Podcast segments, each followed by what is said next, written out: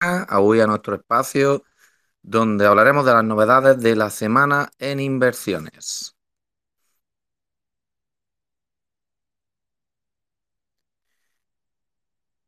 Hoy eh, estaremos de nuevo con nuestros compañeros Alejandro y Juan Carlos. De momento por ahí creo. Bienvenido Alejandro, no sé si me oyes. Alejandro. Bueno, mientras conectamos con nuestros compañeros, eh, vamos hablando que esta semanita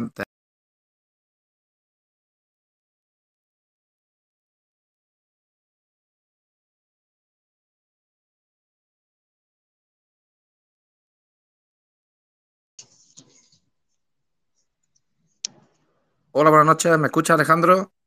Sí, sí, ahora te escucho bien.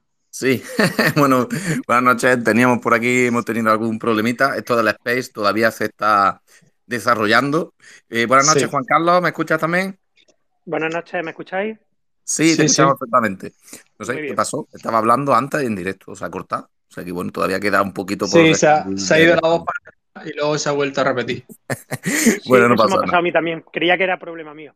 No, no, no, no. Ha, ha sido el el Space. Nos ha dado ahí un pequeño, bueno, todavía está esto todavía en desarrollo. Como vemos, no solo la tecnología blockchain, todavía queda mucho en este mundo online en que desarrollar. Bueno, bienvenido una noche más eh, a todos. Gracias eh, de nuevo a los colaboradores. Y hoy hablábamos que comentaremos las novedades de la semana en inversiones. Como no, nuestro análisis macro. Luego hablaremos también un poquito de bolsa en general, cripto en particular. Y como no, daremos, Juan Carlos hablará de algunas empresitas y Alejandro nos hablará de otras. Y siempre trataremos de ver los análisis técnicos eh, que más tenemos nuestro experto Juan Carlos, pero también con fundamentales. Y luego la parte más fundamental con Alejandro, en que también tendremos una parte técnica. Y bueno, sin demorarme mucho, comentar que esta semanita eh, viene también cargadita de noticias, sorpresas. Ya hablábamos algo en Telegram, que estamos viendo cómo Inglaterra sigue creciendo a pesar de tal. Incluso hoy, como veíamos algunas caídas y podemos ver que la cartera de Juan Carlos iba en positivo. En fin, algunas locuras que, bueno, vamos a intentar darle nombre y apellido o porque pensamos que puedan estar pasando, ¿no? Pero ante nada, pues deciros que esta semanita, el lunes, empezó con festividad en Japón, Canadá y Argentina por lo cual el lunes estuvo más tranquilito. Hoy martes hemos tenido algo más de, de Inglaterra, incluso compareciendo el presidente del Banco de Inglaterra. Y mañana también eh, viene fuerte, eh, viene fuerte porque hablaremos del PIB de Inglaterra, tanto el mensual como el anual, de producción manufacturera, manufacturera en Inglaterra, comparecerá, comparecerá Lagarde, también tendremos actas de, la reunión del FOMC de, de Estados Unidos, previsión energética de barriles de petróleo de la, eh, de la Agencia Internacional de la Energía. El jueves seguimos fuertes, Alemania con su IPC anual, ojo, que se estima el 10%, ya recesión incluida y tal, a ver qué políticas se toman desde Europa. Y también tendremos IPC de Estados Unidos, el mensual, el anual, que también esperamos que se acerque un poquito más al 8 y nos dé algo de esperanza. Inventarios también de la Agencia Internacional de la Energía. Y el viernes, ventas minoristas desde Estados Unidos. Y ya en, eh, el sábado, por si quedaba algo, comparecerá de nuevo el presidente del Banco de Inglaterra a ver qué nos tocaba.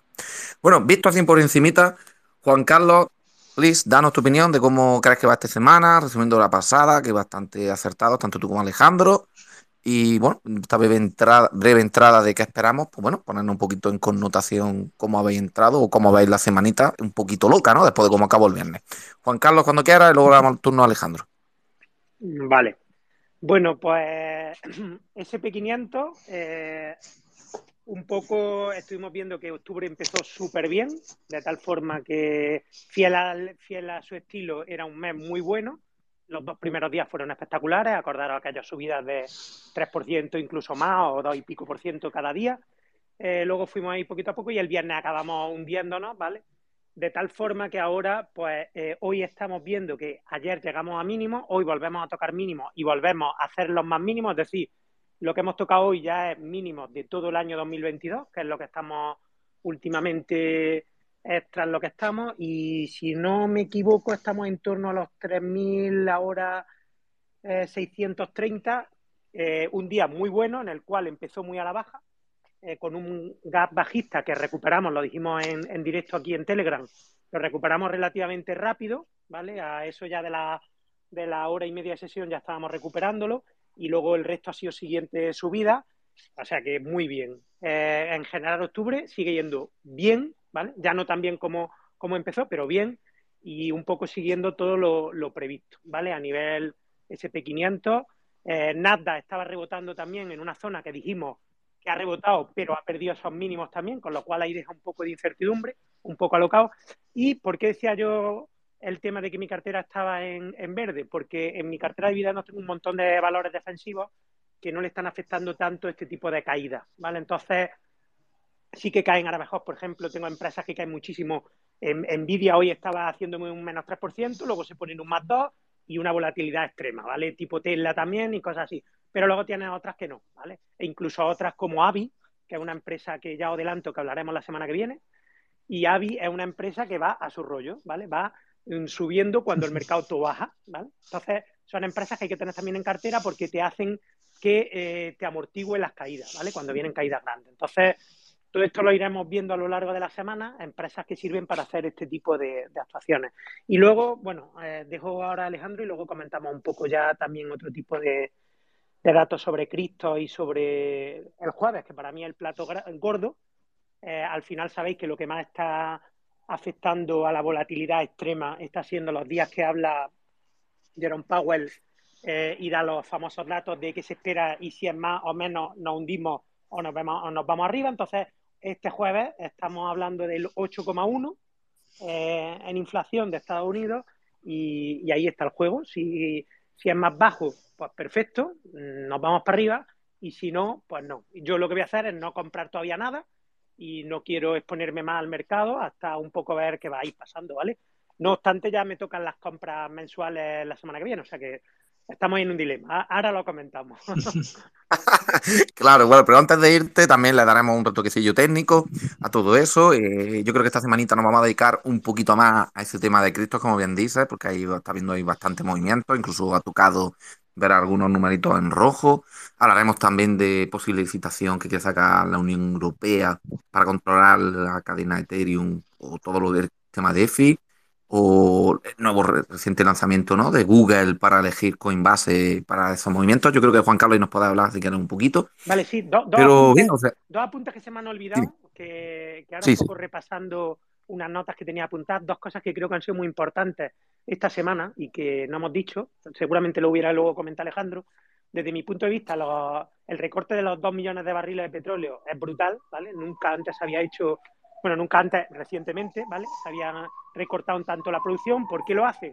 Con la OPEP Plus, ¿vale? Que es Arabia Saudí básicamente y Rusia, entre ellos los más importantes, son los que con todo el tema este de, de la guerra, ¿vale? Pues están un poco intentando tocar las pelotas al resto de, de, de, de, sus contrincantes. ¿vale? Los barriles, está tocando los barriles. Los barriles, en este caso, los europeos y americanos, porque al final vamos, vamos juntos un poco en esta historia. Europa ha decidido ir con, con Estados Unidos, con lo cual, pues eh, al final esos recortes afectan a los dos y esos recortes está provocando que, el precio luego final de la gasolina y el gasoil pues sea más alto y eso provoque más inflación. Entonces, eso es una cosa que, que no estaba tan previsto, ellos sí lo tendrían previsto, pero el resto de personas no, y nos está un poco puteando el tema. Y luego otro importante y gordo fue que el dato que salió de desempleo en Estados Unidos pues fue mejor de lo esperado. Y eso eh, eh, parece como que, oye, pues qué bien, pues hay menos paro en Estados Unidos, genial. Pues no, eso es malo. Es malo porque eso va a hacer, como comentábamos en Telegram, que eh, Powell ahora, pues la Fed en este caso, pueda ser más agresiva, porque si hubieran sido en plan de, oye, nos estamos cargando la economía, cada vez hay más paro y todo va mal, pues entonces no podemos seguir subiendo los tipos de interés tan a muerte. Entonces, no. Lo que pasa es que sale buen dato y ahora eso provoca que que ahora pues mmm, vayan a seguir subiendo de forma agresiva, de tal forma que yo creo que el 0,50 que hablábamos hace un par de semanas aquí, pues que se va a convertir en un 0,75. Pero bueno, a ver lo que nos cuenta Alejandro. Y de, ah, bueno, de Cristo, que me he ido, ¿vale? Es que como hay tantas noticias de Cristo, eh, bueno, lo que estoy diciendo, me gusta mucho la correlación últimamente que llevan las criptos con respecto a la bolsa. Eh, no obstante, eh, hemos perdido los 20.000 y ahora estamos en 19.000 en Bitcoin. Y en Ethereum estamos también por debajo de los 1.300 dólares. Yo lo que pasa es que tengo un widget en el teléfono que me sale en euros, porque es un widget de Coinbase y te sale en euros y lo ves bien, pero luego, claro, es porque el euro ahora sigue estando más bajo que el dólar, pero esos son los valores en dólares, que es como los analizamos aquí. Y están en esos precios que he dicho, es decir, están un pelín más bajos de los que yo me esperaba, pero aguantando, ¿vale? Aguantando el chaparrón, esto es lo, aquello que no pierda los 18.500, 18.000, sería estar aguantando el chaparrón. Tened en cuenta que estamos en mínimo, mínimo de la bolsa de todo o sea que es bastante bien, no nos podemos quejar, ¿eh? O sea, todo el que pueda, que vaya ahí acumulando si puede, y perfecto. Y luego a, a, Frank le gusta mucho hablar de, de, Luna, en este caso el UST, que era la modelo, la stablecoin de, de Luna, pues está hoy subiendo un 32%, no lo sé. A ver si alguien nos puede dar un poco una opinión, yo no la tengo. ¿eh? A ver, es que eso es una locura. O sea, cuando vemos Luna Classic o la UST, yo qué sé, yo ahí cuando las sigo, obviamente, pues las va siguiendo, pero es que, es que son auténticas volatilidades que, solamente, pues bueno, hay correlación de FOMO detrás, pero es que es muy difícil que consigan llegar al dólar, incluso esas monedas, pero yo qué sé, es imposible, si así es verdad que se meten a quemar, quemar masivas y se ponen de acuerdo, todo es posible. Pero aún así, las comunidades muy gordas lo intentan, pero había una barbaridad de, de luna y que quemar y era mucho tema. Pero bueno, luego hablarán más tranquilos y hablando un poco de la inflación. Veía países emergentes también en Europa, ¿no? como la República Checa, que vemos, tiene importantes fábricas, que hoy tenían un 18% de inflación, ¿no? O sea que es una barbaridad. Pero al final el petróleo que mandan, el petróleo al final manda y nos, nos guste o no ahora mismo, sigue siendo la gallina de los huevos de oro y no van a perder ganancias por eso, pueden estabilizarlo, pero no van a dejarlo. Y bueno, dicho esto, Alejandro, cuéntanos un poquito también. Ah, pero bueno, luego hablaremos de lo que estaba comentando. Después del análisis de las empresas, luego hablaremos del nuevo proyecto que tenemos en Hamper, pero vamos dando un pequeño avance, será de final. Tenemos a Juan Carlos que nos comentará un poco la parte técnica. Y Alejandro, ¿tú cómo ves la semana económica final desde el punto de vista fundamental? Cuéntanos, por favor. Bueno, empezábamos la semana hablando, si empezamos ya con petróleo y con WTI, empezábamos ya con rumores de que se iban a hacer un recorte, ¿no? Como puse tanto por Telegram por Discord, en tres escenarios. Al final, la OPEC Plus, que en verdad quien manda es, esto es Arabia Saudí, ¿no? Y su empresa pública Aranco, pues decidió que para ella es mejor la, la tercera opción, ¿no? Que es la de recortar dos millones. Entonces hoy, a partir de la noticia, creo que ha sido, si no recuerdo mal, un poquito más tarde de las 4 de la tarde, ha salido un, como una, pequeña filtración de que Estados Unidos no se, no se, va a quedar quieto porque lo que ha hecho Arabia Saudí es, digamos, hacer lo contrario a lo que se firmó, digamos, en unos papeles cuando Biden visitó, si no recuerdo mal, hace un mes estuvo por Riyadh, estuvo allí en la capital. Entonces hicieron también un acuerdo tanto energético como de armamentístico. Entonces ahora, para perjudicar industrialmente a Arabia Saudí, lo que se va a hacer es todavía no es oficial, han puesto ahí como un reporte así como de última hora, a las cuatro y pocos minutos, de que, Arabia Saudí no, va a recibir ningún tipo de armamento de Estados Unidos. Y que entonces Estados Unidos lo que se prevé es que libere, como hicieron meses posteriores cuando vimos los, informes del petróleo semanal, que veamos ya datos positivos, pues que liberen mm, todavía más reservas adicionales que tienen estratégicas.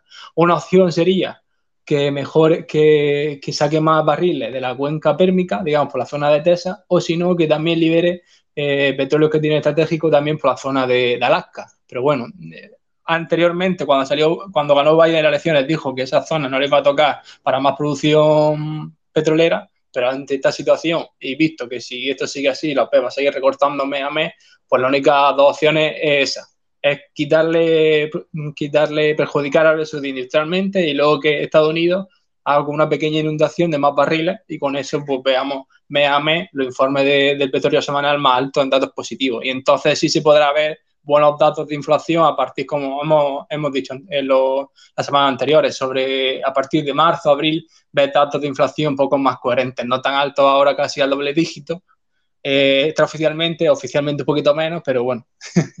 y luego en ese P500 lo que hemos visto ha sido que han llegado a mínimos del año y lo que ha sido, se ha cumplido tal cual, como han dicho diferentes bancos de, de Norteamérica, los más importantes, como puede ser eh, BOFA, digamos, BOFA América, uno de los bancos más importantes de inversión mundial. Entonces ellos dijeron que a partir de 3.600 ya iban a preparar un cajón de liquidez.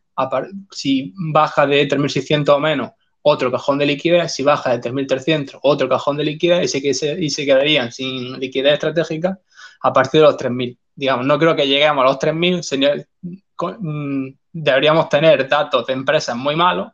Por ejemplo, hoy, hoy han salido los datos de una empresa bastante importante a nivel internacional, que es Louis Vuitton. Pues hablando de Louis Vuitton, a lo mejor su EPS y sus ventas, si no recuerdo mal, eh, a un 19%.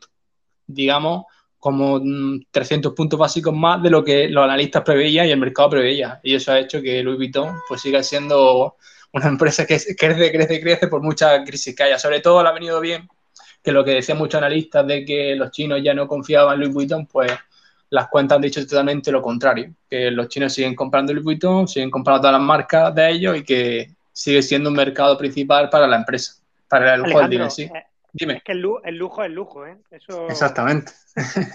el lujo es lujo. Al final, claro. entra en Louis Vuitton. Es imposible de pillar esa acción. Yo siempre la veo cara y es que es imposible, vamos. Claro, fue una, fue una buena oportunidad por los años 2015, 2016. si vemos los rendimientos posteriores de esos años, pues han sido magníficos. Pero claro, eso se coge una vez cada... ahí estamos, ahí estamos esperando. Tendremos que tener liquidez disponible. Bueno, lo es un caso también. Luego hay otra empresa en Norteamérica que eh, a futuro es crear como un retail de segunda mano de empresas de lujo que se llama The Real. Así que dentro de muy pocos días diré lo que es la empresa en sí. Ya tiene 19 tiendas a nivel de Estados Unidos y bueno, eh, hace poco eh, para seguir escalando la empresa salieron dos, dos, de las principales directivas de la empresa, pero bueno, al fin y al cabo está creciendo poco a poco. Eh, si no recuerdo mal, no vale más de 200 millones de dólares en capitalización. Así que todavía una, una, una, empresa muy pequeña y tiene un valor empresarial de 400. Entonces está mal, la cotización no puede ser esa. bueno, ha bajado mucho por el tema del mercado bajista, pero bueno, baja todo en general, pues ya está. Eh, es así el mercado. Bueno, bueno, pues la verdad es que te iba a preguntar por eso, ya has dicho los puntos donde podrían llegar, así que bien, gracias. O sea, complicadísimo a lo mejor que lleguemos a los 3.000, pero no imposible. Hablamos en este caso de SP500, pero bueno, al final grandes índices que también irían similares. Bueno, pues si nos pasamos un poquito al tema de las criptos, ¿no? Ya por empezar un poquito ese segundo bloque, ¿no? De este macro. Diríamos que, bueno, ya que comentaba Juan Carlos, de verdad que yo sigo todas estas locuras de altcoin y tal, ¿no? Eh, la verdad que también estoy comprando bastante, veo algunas oportunidades, bueno, yo ahora contaré algunas que estoy viendo que pueden entrar bien. Y la verdad es que sorprende, ¿no? Me sorprende, sigo viendo, pues bueno, pues por mucho que me hablen las comunidades de que sí, de que Binance se puso también de acuerdo en hacer coma eh, quema conjunta, Coinbase, o sea, los grandes están haciendo grandes esquemas de moneda de luna y ahora pues también por USTC, que es la antigua UST Classic, por eso lo de C, Luna Classic LUNC, ¿de acuerdo?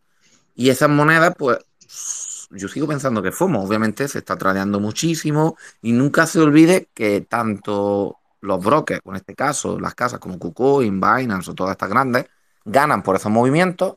La propia empresa sí tiene beneficios por esas compras y por esas ventas. Recordemos que tienen comisiones de entrada y de salida, tienen fees, por lo cual si sigue habiendo volúmenes altos, al final sigue entrando un caudal de dinero.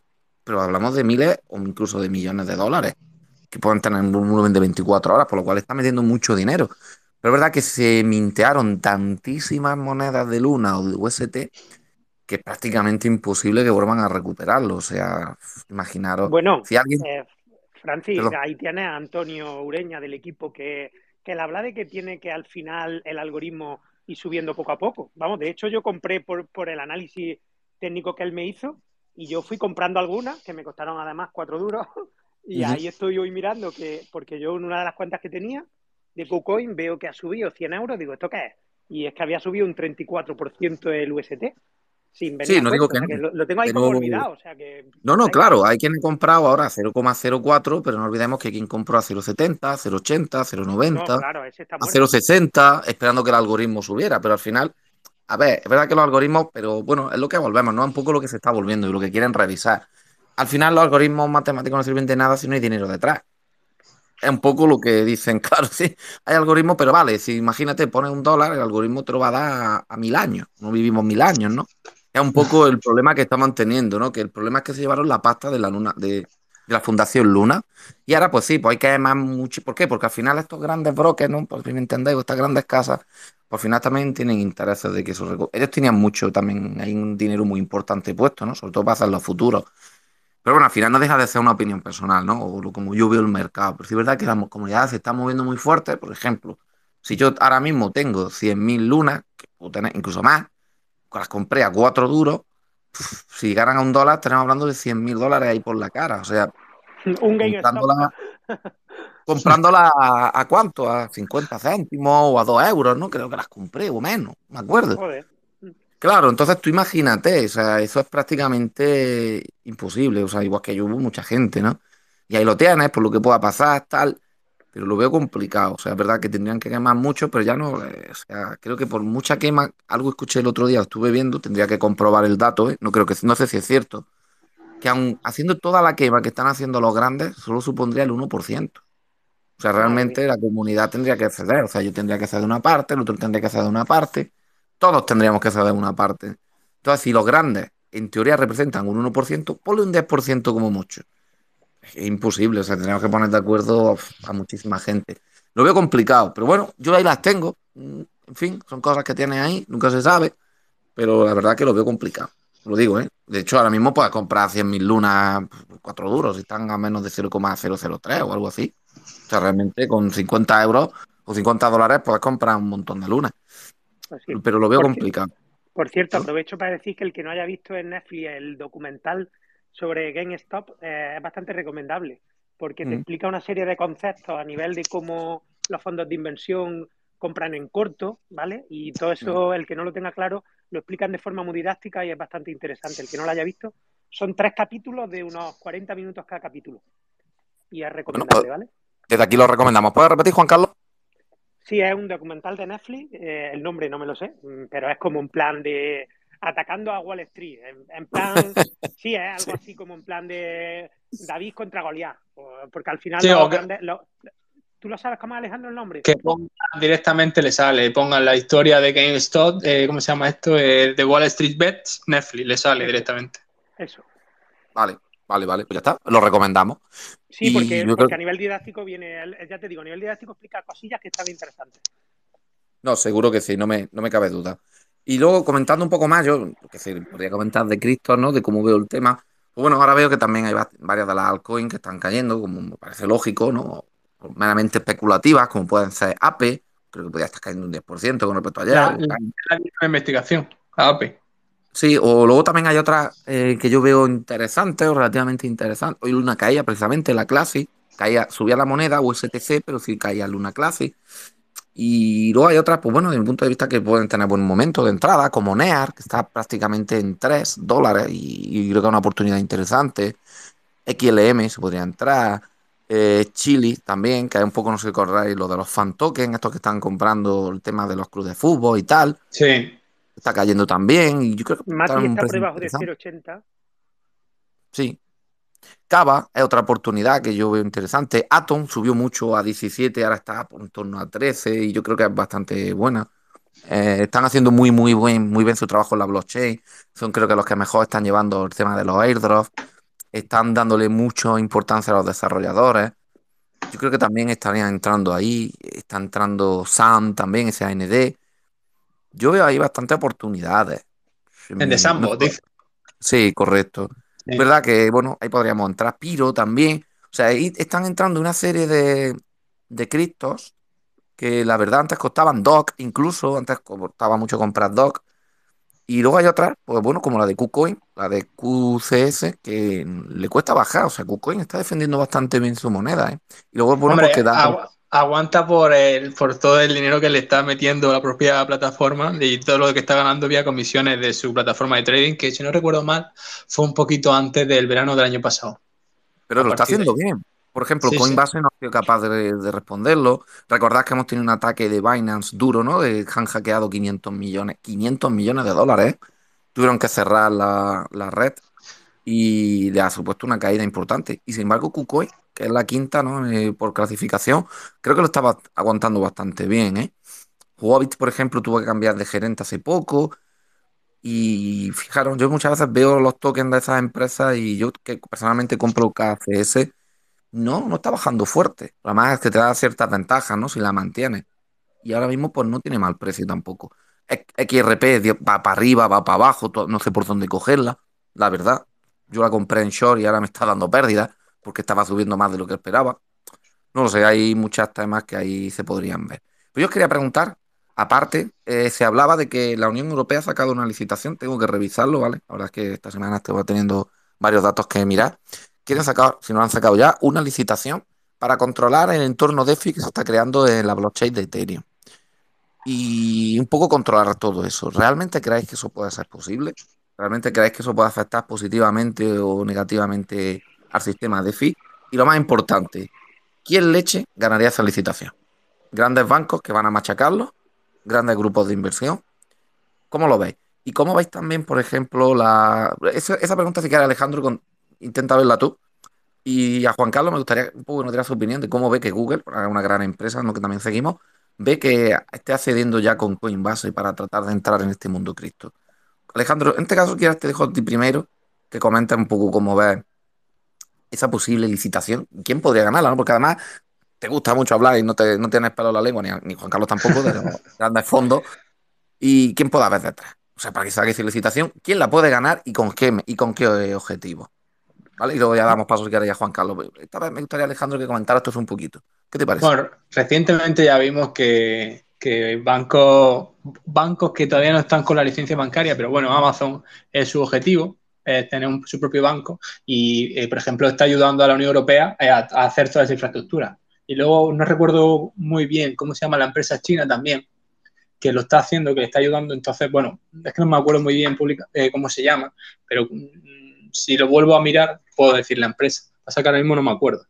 Pero bueno, es, una de las empresas chinas que tiene más patentes de blockchain en el mundo. Si algo pasa en la blockchain, pues tienen que pasar por ellos y, a, ellos le pagan los royalties, digamos. Y entonces, bueno, están esas tres empresas y luego también, como veíamos hace ya bastantes meses, al final quien se está posicionando en eso, aunque diga cuando le, llama al gobierno estadounidense, no, no, es que DeFi es muy feo, no quiero y tal, pero luego en verdad es mentira, porque tiene su propio blockchain, tiene Algorand, su propio blockchain, tiene tiene ya sus propios fondos de inversión alternativa que invierten en, Ethereum y en, y en Bitcoin, pues sí puede decir públicamente una cosa y luego de forma privada y vía, vía trading automático, vía bot, lo, hace, igual que hace BlackRock. Entonces, seguramente Vanguard también entre. Luego hay otra empresa que ahora mismo no me acuerdo que también hace, eh, que ahora mismo no me acuerdo.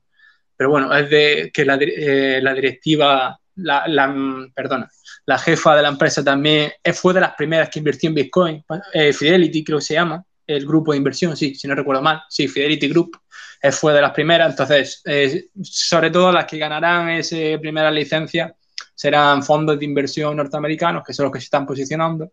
Luego seguramente Google se posiciona, ya está pues, posicionándose, aunque dice que primeramente las facturas del servicio de cloud serán simplemente a sus clientes más selectivos, digamos, los que tengan más capacidad, más, número de datos archivados en la, en la nube de Google, pero bueno, eso seguramente cuando esté todo perfecto, bien hecho la infraestructura, pues toda persona que tenga eh, sus datos en Google Cloud, pues podrá pagar con su Ethereum, con su USDC, con su Bitcoin, con la moneda que ellos quieran. No han dicho específicamente las monedas que van a ser, pero seguramente sea DAS también está muy, es muy famosa en Estados Unidos con el comercio minorista, que por eso pegó un pelotazo el, al principio del año pasado, a, sí, finales del año pasado, que se multiplicó por casi un por tres en apenas dos meses y medio, en una estrategia que yo tuve. y bueno, en fin, al fin y al cabo, eh, ganarán todo prácticamente Amazon. También tiene gente, también tiene un, como si fuera un, órgano simplemente para blockchain, todavía públicamente no ha dicho, pero, seguramente veamos como Google fue la, es la primera hoy que hoy ha dicho oficialmente que va a aceptar pago con criptomonedas, pues Amazon será la próxima, porque si ellos quieren manejar toda la infraestructura del euro y el eurocoin y toda la blockchain y toda la legislación está haciendo su lobby particular, pues entonces cabe por sí que va a ser que va a ser la, líder de todo eso y todo lo que pase. Al fin y al cabo, eh, Amazon lo que quiere es eso, controlar los datos, lo que pasa y a partir de ahí copiar lo que está pasando por dentro. Igual que lo hace ahora con sus propios su propio, la gente que pone eh, productos de su empresa a vender en el, en, el, en el marketplace de Amazon, pues esto es lo semejante, pero si no ya con las operativas que hace cada persona de compra y vende con criptomonedas. Pasa que esto públicamente todavía no se dice por la prensa, pero seguramente lo vean diciendo esto.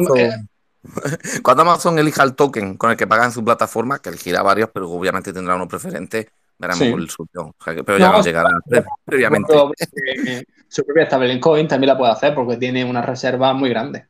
En, en principio. Y Juan Carlos, ¿cómo ves tú ya? Y ya esto- acabamos, si Bueno. te importa, lo de estos dos puntos, si quieres comentarlo, y ya de ahí Sí, bueno, salto yo- a analizar yo tu empresa voy- de hoy. Sí, antes de empezar con la empresa, solo, de- vamos, 30 segundos, porque ya Alejandro lo ha comentado prácticamente todo, también lo de Google que, que la ha comentado él, así, además no hay mucho porque la noticia yo la he publicado en Telegram a eso de las 4 o las 5 de la tarde, o sea que cuando yo la he visto, y a Sí. partir de ahí Alejandro ha podido ver algo más, yo he salido fuera de casa y no he podido ver mucho más, entonces, mm, básicamente eso, lo que ha dicho, los pagos a través de cloud, y sí apunta algo eh, desde mi punto de vista que me resultaría curioso, y es que aquí, claro, el tema cloud, eh, no olvidemos que lo que lo manejan mm, a nivel gordo, gordo, no es sobre todo Google, son Amazon y, Microsoft a través de su Azure. Azure es la, la infraestructura que tiene cloud, que es la que mueve, a, eh, vamos, estaría yo por decir que a nivel mundial junto, pues eso, Amazon y Microsoft mueven prácticamente casi todo de la cuota de mercado. Entonces, ellos dos yo creo que van a ser unos players importantes y tendremos que ver a ver lo que dicen los próximos días a raíz de lo que ha publicado Google. Y Bueno, esto recordemos que, que es un riguroso directo y vamos a las ocho y media de la misma hora de España, por lo cual todo lo que tenemos son noticias recién sacadas muchas veces de, sí, de- del espacio y, así lo contamos y si hay algún cambio la semana que viene lo diremos. Pero hay que ser valientes para hacerlo. Y ya lo que nos quieras contar. Vale, pues vamos con la empresa. Sabéis que la semana pasada dijimos que habríamos de, hablaríamos de Starbucks y vamos con ella, ¿vale? Eh, vamos a hablar los siguientes cinco minutitos o menos. Intentáis rápido, que vamos a ir Tendremos cinco minutitos para tomarnos un buen cafelito. Sí, sí. Preparad para el café, ¿vale? Hablamos la semana pasada de T-Row, que me consta que os gustó bastante a ver esta semana. Eh, sabéis que yo me estoy enfocando en empresas que dan dividendos, ¿vale? Dentro de la cartera. Y, y en este caso, pues, eh, Starbucks, ¿vale? Una de las cosas que más me gusta a mí de esta empresa es que tiene un gran poder de marca y que su negocio es bastante escalable y por eso pues tiene un gran MOAT, ¿vale? El MOAT ya sabéis que son las ventajas eh, competitivas y para mí yo la meto junto con ese saco que tengo donde meto empresas tipo Tesla o Apple, ¿vale? Son de un gran MOA que a mí me gustan y que lo que hacen lo hacen muy bien y les funciona muy bien, ¿vale? Y por eso ganan dinero.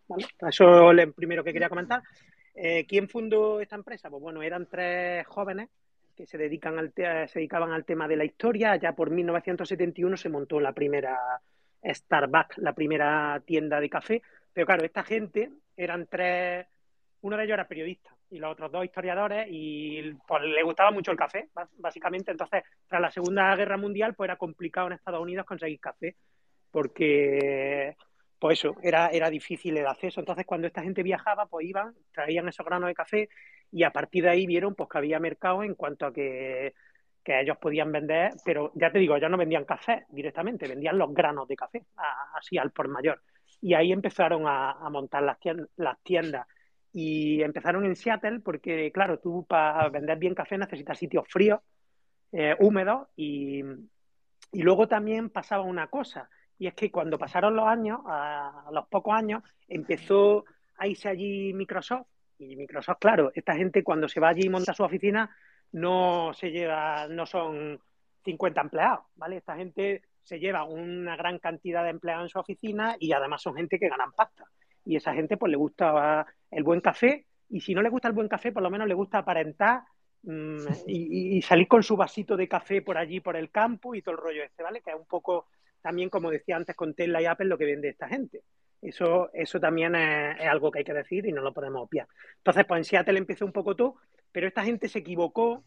¿Por qué? Porque se centraron en los granos de café, ¿vale? Y, y el mercado realmente estaba en el café. Eso se dio cuenta el, el, creo que era, lo tengo por aquí apuntado, el director de operaciones y marketing, ¿vale? Que era eh, Schultz. Tiene que ser de marketing, oye. Sí, sí, siempre tiene que haber uno. Bueno, pues este tío ahora os va a resultar súper curioso porque este fue un poco lo que cambió todo, porque la marca era de estos tres jóvenes que os digo, la marca Starbucks, que para el que no la conozca, creo que todo el mundo la conocerá, pero es una sirena con doble cola.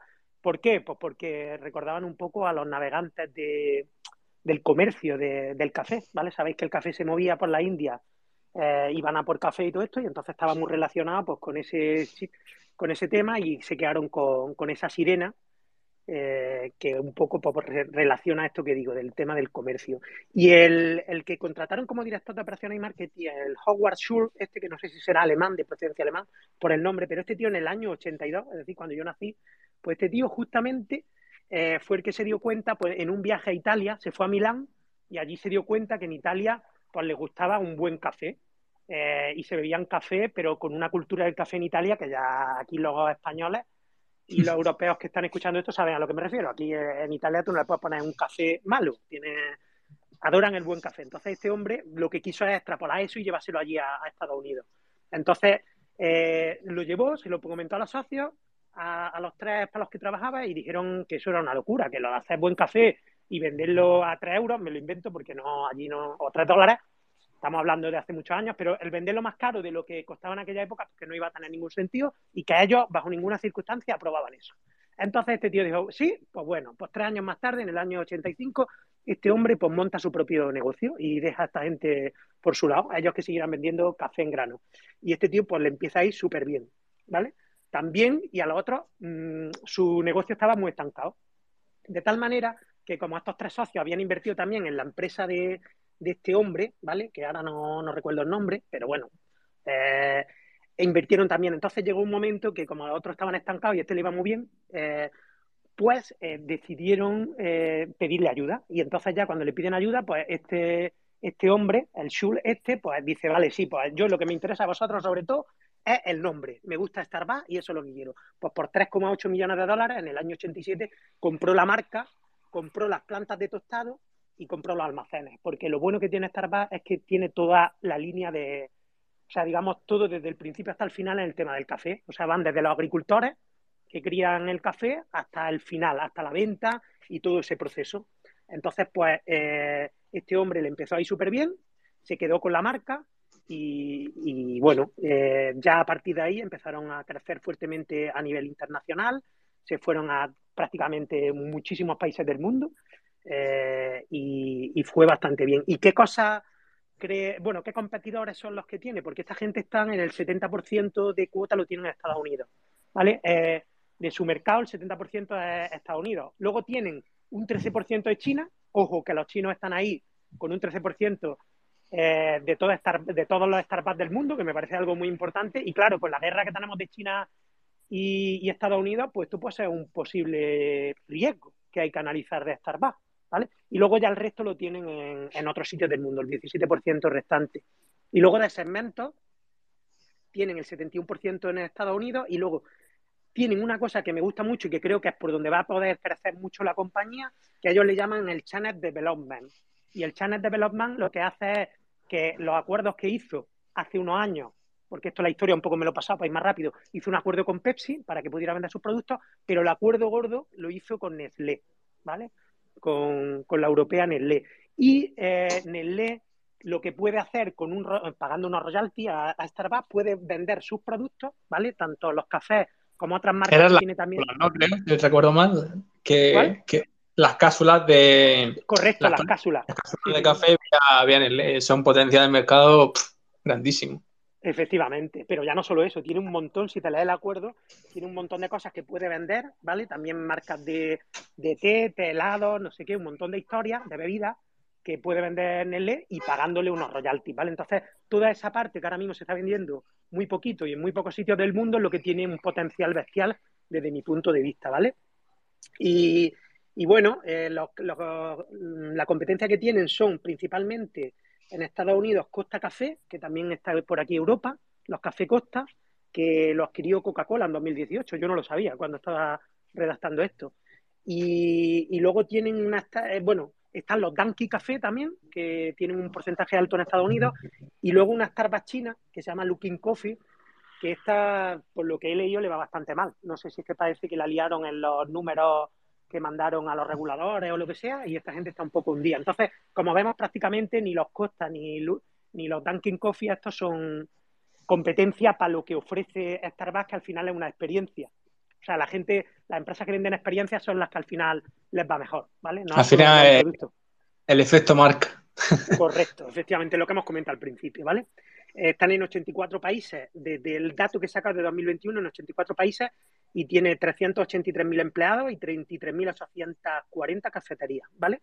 Su balance eh, tiene un poco de deuda, que es algo que no me gusta, una deuda relativamente alta, pero está provocada principalmente por, eh, porque esta gente trabaja con el 50% de tiendas propias y el 50% franquicias, ¿vale? Entonces eso hace ahí que, tengan que tirar muchas veces de deuda para comprar esos locales y adquirir locales donde van a vender sus productos, pero eh, bueno, eso es digamos que es otro riesgo que tengo identificado, el tema ese, y también fue provocado, la deuda aumentó porque han estado durante tres años recomprando acciones, pero a una barbaridad, ¿vale? Brutal. Sabéis que la recompra de acciones eh, a, los accionistas nos viene muy bien porque lo que hace la empresa es comprar sus propias acciones y quitarlas del mercado. Si te quitan eh, acciones del total, pues tú al final tienes más dinero, ¿vale? Porque tu acción ahora vale más. Entonces esto es algo bueno, pero que un poco se le fue la mano recomprando acciones y eso no me gustó mucho. Ahora yo creo que van a parar un poco la recompra de acciones en estos años y, lo que me gusta es que salvaron muy bien la, la crisis del 2008, ¿vale? La salvaron muy, muy bien, aunque, bueno, pues bajaron ahí un 11% por lo que estoy viendo aquí en venta y eso, pero normal. Y también, obviamente, le ha afectado mucho la crisis de, del COVID, porque si no podía salir ni a tomate ni un café a ningún lado, pues un poco ahí tiraron de, comprar tu café y llévatelo a casa y cosas así, pero claro, eso no, no funciona muy bien. Y por acabar simplemente con el dividendo, que al final es la parte que más estáis esperando de, de estas empresas que comento, pues empiezas con un dividendo relativamente modesto, hoy en día ya no tanto, acabo de mirar ahora mismo en tiempo real y estamos en 2,44 porcentaje, ¿vale? Por ciento de rendimiento. Yo cuando entré, entré por debajo del 1, o sea que imaginara, eh, está ya relativamente interesante, pero que eso da un, dividendo modesto, pero lo bueno que tiene es que eh, te lo va haciendo con un crecimiento altísimo. Todos los años va aumentando muchísimo el dividendo, casi en torno entre un 15 y un 20%. Y eso es una auténtica barbaridad, es una pasada y es una de las cosas que también más me gustan, que en unos años pues me estará dando bastante dinero esta empresa, si sigue también vendiendo como espero. Y bueno, eso era un poco eh, la empresa, no sé si os ha gustado, tenéis alguna duda, algo pregunta que me haya saltado, porque eran muchos temas los que quería tocar y algunos seguro que me he saltado. Oye, a mí me ha parecido muy bien, yo creo que, vamos, lo ha explicado francamente bien, y más te diría que el que tenga acciones de Starbucks, oye, sabe que está ganando dinero a la paz que se está tomando un café tranquilito, ¿no? también era fácil, ¿no? Pero bueno, que sigo quedándome que me gusta, me gusta Starbucks. No la tenía, la compraré. Aunque mi preferida de momento, por la que más me asimilo, creo que es con T-Row. Y mira que tenemos Inditex, que me encanta, ¿no? O sea, yo admiro tanto al señor Amancio Ortega como a su ¿Cuántas llevamos ya, Fran? De, este pues la verdad es que no recuerdo, creo que íbamos cuatro o cinco. Creo que cuatro. Ah, si no me equivoco. No, no, ya cada vez más. Y la gente me lo dice y le gusta. Y a mí ya te digo, que personalmente. Se haya perdido, me, me los capítulos por ahí. Por supuesto, tengo que acabar de subirlos, pero es verdad que además aquí en, el space de Twitter siguen estando aquí. Y ahora ya pasaríamos a Alejandro. Hoy solo te vamos a dejar una, ¿vale? Y dije una, Alejandro, que no nos vayamos a demorar mucho porque tenemos que hablar del nuevo proyecto de Hamper, que será un pelotazo también. Vale, pues voy a hablar de LiveChat, una empresa polaca que eh, de lo último voy a hablar de su dividendo que voy a decir que crece así, un primer dato que crece a, más del 30% de forma compuesta anualmente. Y bueno, es la empresa líder, es una empresa líder en chat online, no hay, ninguna empresa que de momento le pueda hacer competitividad a nivel mundial. Por eso, para el ejercicio 2023 ya, se, ya quiere registrar una patente a nivel mundial de chat. Digamos, alguien que quiera crear un chat online con una forma similar tiene que pagar un royalty a LiveChat. Si no, no puede, ninguna empresa sea, sea para ellos o sea para, para, digamos, comercializar ese servicio. Entonces, tiene una ofimática prácticamente muy buena, porque, por ejemplo, con el chat en directo, tiene el chatbot, digamos, con, con el, lo que se genera en directo en el live, ya eso se va guardando y ya, pues, digamos, con esa información ya se le va adaptando a las preguntas. No es que tiene que estar una persona detrás de ese chat, ¿no? Luego tiene también para, a través de todo eso se queda en una base de datos que él puede, por ejemplo, imagínate, esta empresa nació en el año 2013-2014, en el año, eh, bueno, pilló escala internacional a partir del año 2013 y, sobre todo la base de datos que fue creando bastante importante y muy competitiva fue a partir del año 2014. Entonces, tiene un servicio que se llama Knowledge Base, que es como de aprendizaje automático, con lo que se va generando de datos, lo va guardando en esa base de datos. Imagínate que un cliente no vuelve a tu tienda online siete o ocho años después, pues tú tienes los datos de ese chat siete años después. Digamos, le puedes ofrecer un chat automáticamente en función de lo que pasó en ese mismo día hace 7 8 años posteriores. Y además eh, eh, cogió tal escala y como sus productos son muy sencillos de utilizar, pues tiene presencia en 150 países, crece anualmente a un 30%, su margen bruto es de una empresa muy espectacular, del último trimestre presentado del ejercicio 22-23 es de un, 85% tal cual, 0,0. El margen neto eh, casi ronda ya el, 50, el 54%, eh, también un, margen muy alto y raro para una empresa tecnológica. Eso significa que tiene, es una empresa líder en su sector, como hemos dicho anteriormente. Luego, el, las ganancias por acción, el EPS, van creciendo casi al 32%, exactamente un 35,92%, y además los fundadores principales directivos, aunque hayan ganado mucho dinero desde que, sobre todo, em, em, empezaron a entregar dividendos, ellos siguen manteniendo su porcentaje de acciones, prácticamente casi el, 41, sí, casi el 42% está en acciones, si no recuerdo mal, en, free float, que digamos que es lo que está en, digamos, comercializándose en el mercado del día a día, si no recuerdo mal, es el, casi el 40% y luego lo demás lo tiene una empresa aseguradora, de, sobre todo de, inversión internacional. Y además, como el del flujo de caja que genera es espectacular, desde el año 2013 a 2014, el payout eh, más o menos siempre es superior al 80%. En el último ejercicio 21-22, con los datos completos, todos los trimestres ha sido exactamente un 85,24%. Y si, y si vemos el crecimiento del, del dividendo desde, que empezó a entregarlo, que desde el ejercicio 2013-2014, que fue de 0,37 zlotys polacos por acción, ha pasado al último ejercicio de 2021-2022 a 4,40, digamos. Sería un crecimiento compuesto de un 36%, un poquito más del 36%. Digamos, una empresa que sigue creciendo, los malos sigue permaneciendo y además va a registrar la patente, seguramente se la dará en el año 2023 una empresa que sigue, sigue, sigue, que sí, aunque está en una cartera emergente actualmente, pero si sigue así, pues seguramente en 2023, 2020, 2024 la pase a, a, la cartera de Grow personal y a la cartera de Grow de Hunter porque bueno, una es una empresa que tiene todo lo que, lo que yo siempre busco, ¿no? Cumple con todos los ítems. Y bueno, si hablamos de operativa de entrada y salida parcial, entraríamos a partir de los 112 zotis polacos. Si no recuerdo mal, hoy cotizaba un poquito por debajo, en alrededor de los 106 flotia, ha cerrado hoy, si no recuerdo, sí. Y luego venderíamos un poquito, un 15%, si supera los 391,28 zotis polacos, venderíamos un 15%. Oye, pues no está nada mal. O sea, me refiero a una empresa que da dividendos, una empresa que, oye, que a los de marketing nos ayuda con el tema de los chats automatizados, ¿no? Y empieza con la inteligencia artificial. O sea que estamos hablando de una empresa bastante completita, además tecnológica, ¿verdad? Por lo que estás comentando, ¿no, Alejandro? Sí, esta, sí, esta empresa es la que siempre busco que sea de largo plazo para mantener mínimamente entre 6 y 8 años y si siguen manteniendo todos los márgenes, pues de esas empresas que sí, cumplen un, primer punto de venta, pero luego no, no hay que vender si no cambia nada. Es, otra, de, además, que nos estaría dividiendo y oye, pues nos gusta, ¿no? Pues bien, otra cosita, ya gracias Alejandro por tu, por tu rápida explicación, además yo creo que muy, muy bien, esta vez eh, fundamentada, como siempre, ¿no? Pero rápida y concisa. Queríamos comentaros, ¿no? A los oyentes, a la gente que nos seguís. Al final, muchos nos preguntáis, ¿y cómo puedo comprar esta empresa? ¿Y cómo puedo comprar la otra? ¿Y qué brokers? ¿Qué no brokers? Y, es verdad que muchas veces lo explicamos, pero a la gente le cuesta entrar, o si ya me, he creado mi cuenta en Hamperblog, me he creado mi cuenta en o donde sea, cuesta entrar. Pues aquí nuestros locos compañeros de desarrollo técnico informático se le ocurrió una idea totalmente fuera del más pero la vamos a incluir, obviamente. Sigue siendo un producto que vamos a sacar para Hamperblog que os ayude a todos o nos ayude a comprar este tipo de acciones, ¿no? Desde una forma divertida o de una forma fácil, por lo menos, y lo haremos desde la edad de Hamperblog quedaros con el nombre Hamper Broker. Vamos a dar la posibilidad de que podáis comprar desde nuestra app también, o vamos a hacer todo lo posible, conectando una API. Y ahí ya sí que es verdad que entra el compañero Juan Carlos, que es el que os puede hablar más. O sea, ya tenemos todo, lo, llevamos unos meses analizándolo, estudiándolo, y ahora queremos sacarlo antes del final de año, porque ya, ya queréis, ya no solo comprar cripto, queréis comprar acciones, queréis comprar acciones con dividendos y diversificar.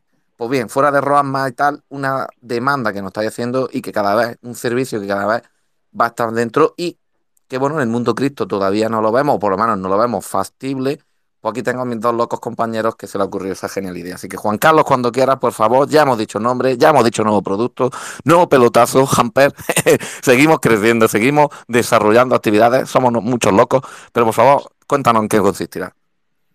Bueno, pues básicamente lo, que tú has comentado. Van a poder comprarse tanto acciones individuales como eh, vais a poder comprar acciones en bloques a través de las carteras que tenemos en Humperblock, las carteras emergentes, la cartera Grow, la cartera Dividendos y todas las que vayamos sacando, de tal forma que la gente a través de USDC, ¿vale? Eso sí es importante comentarlo, ¿vale? Al menos hay que llegar a tener USDC, ¿vale? Que es la stablecoin del dólar y de, a partir de ahí, pues ya eh, el sistema automáticamente se encarga de entrar en la acción o en la cartera que tú quieras comprar, ¿vale?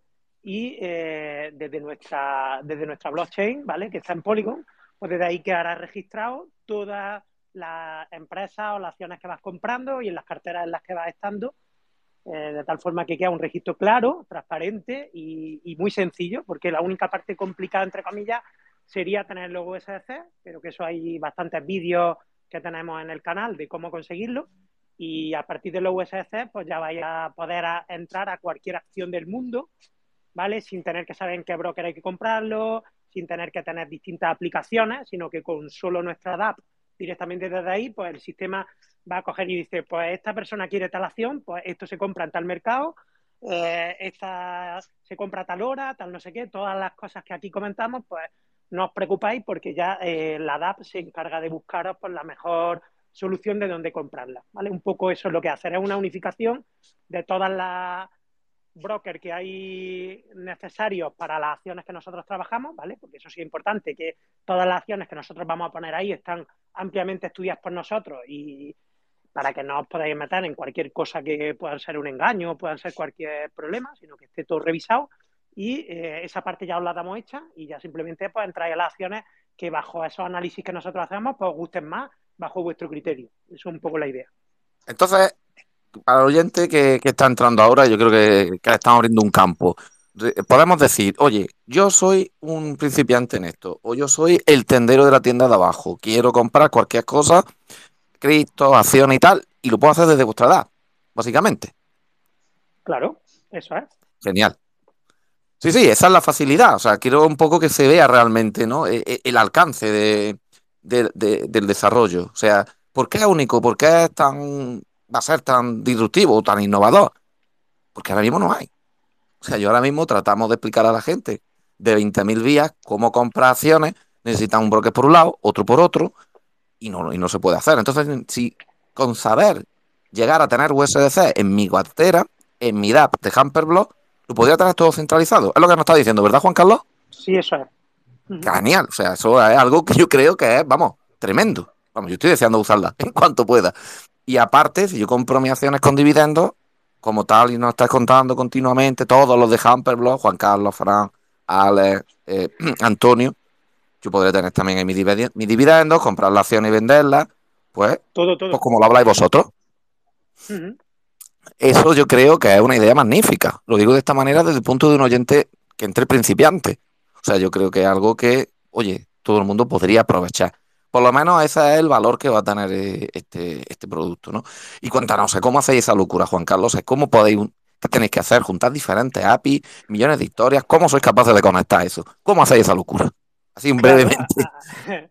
Al final eh, hay que hacer un montón de procesos que son los que ahora mismo estamos haciendo cada persona en nuestro día a día, ¿vale? Yo tengo que hacer eh, desde mi número de cuenta bancario, en este caso español, hago una transferencia a Interactive Broker, hago otra transferencia a De Giro, hago otra transferencia a KuCoin, hago otra transferencia a diferentes tipos de, plataformas. ¿Para qué? Para comprar diferentes tipos de activos. Pues de esta forma se evita tener que pasar por ahí porque nosotros lo que hacemos es directamente comprar de forma automatizada a través de una API. Una API es una forma de conexión que lo que le dice a broker, por ejemplo a Interactive Broker, le dice, oye, cómprate la acción a tal precio, tal no sé qué. Entonces tú la dejas la orden puesta y ya te olvidas y ya se van ejecutando las órdenes en función de a la, a la entrada que vosotros queráis entrar o a la que hayamos marcado o a la que hayáis visto analizado. Y todo esto se hace de forma automática. Luego, una vez que compra la acción, pues lo deja registrado en la blockchain, ¿vale? Para que podáis acceder y verlo. Y eh, ya tenéis la acción en ese caso que estará respaldada como. Va a estar respaldada porque en nuestro, en nuestro broker centralizado tendremos la, el dinero que está depositado ahí pues, para hacer esas compras, obviamente, ¿vale? Para que veáis que ahí está ese dinero con esas acciones. Todo eso se va a poner de forma transparente, tanto en la blockchain como en la web, y todo el mundo en todo momento pues, puede ver sus acciones, puede incluso venderlas en el momento que quiera, como has dicho, o, coger los dividendos y salir o lo que quiera. La idea es a largo plazo, pero cada uno puede hacer lo que quiera. Hombre, no, claro, ahora es maravilloso, o sea, es transparente, me lo enseñas, lo veo, o sea, hay un respaldo. O sea, la idea es genial, o sea, ya por fin, si yo soy alguien no principiante, oye, ya por fin, pues cuando veas que ponéis esas acciones que ponéis en Telegram y tal, y me cuesta entrar en un broker o en otro, como se habla hoy de comprar una empresa polaca, oye, pues yo me entro en mi DAP, tengo mi USDC y por fin puedo comprarlo y estoy seguro de que hasta me voy a ahorrar comisiones, porque yo sé que Matic es la red más barata. Por lo cual la idea me gusta. Y yo creo que eso es una idea que realmente va a abrir un mundo a toda esta gente que quiere hacerlo. Y oye, pues mucha gente ya lo puede hacer con un SDC desde la web 3.0, con su propia eh, monedero o criptomonedero, ¿no? Como queramos decirle, o modelo virtual. Oye, Juan Carlos, yo creo que la idea es tremenda.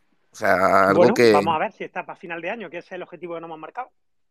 Había hecho cosas peores, también te digo. Pero bueno, seguiría haciendo algo que sigo sin ver en el mercado, por lo cual me encantaría y verlo lo antes posible. Oye, pues muchas gracias por describirnos todo esto, porque dentro de las entrañas de la parte técnica tiene que ser un auténtico mundo. Yo cada vez que lo veo me echa la cabeza a arder, ya tengo mi historia, con eso ya me muero, ¿no? Cada uno que haga lo que sabe. Y es verdad que eso tiene que tener ahí un jaleo tremendo, pero soy capaz de hacer eso y más, ya lo había hecho con un, un intercambiador, un swap online que tampoco hay ahora mismo y que realmente da los mejores cambios. Pues muchas gracias, Juan Carlos. Eh, muchas gracias también a Alejandro. Oye, yo creo que con esto despedimos un programa tremendo, un análisis en una semana donde se dice una cosa, donde dije digo, digo Diego con el petróleo, donde vemos que empieza bien el mes y luego parece que es el final de septiembre, que por fin, a si ya vienen los datos negativos, la gente se relaja y empieza a crecer. Hemos hablado un poquito más del tema Cristo en general, ¿no? Que también a veces nos demandaba un poco la gente y hemos dado ahí algunos nombres, como siempre. Hemos hablado de empresas muy interesantes. Y oye, pues yo creo que hemos cerrado también con un epílogo, o sea, con un, con un final de capítulo, con un nuevo producto. O sea, por mi parte, como siempre, un placer hablar con vosotros y no sé si queréis comentar alguna cosita más. Ya creo que cerramos y, bueno, tenemos un buen capítulo por hoy. Una hora justo, yo creo que es muy buen momento para cerrar. pues nada, Alejandro, ¿alguna cosita más que añadir?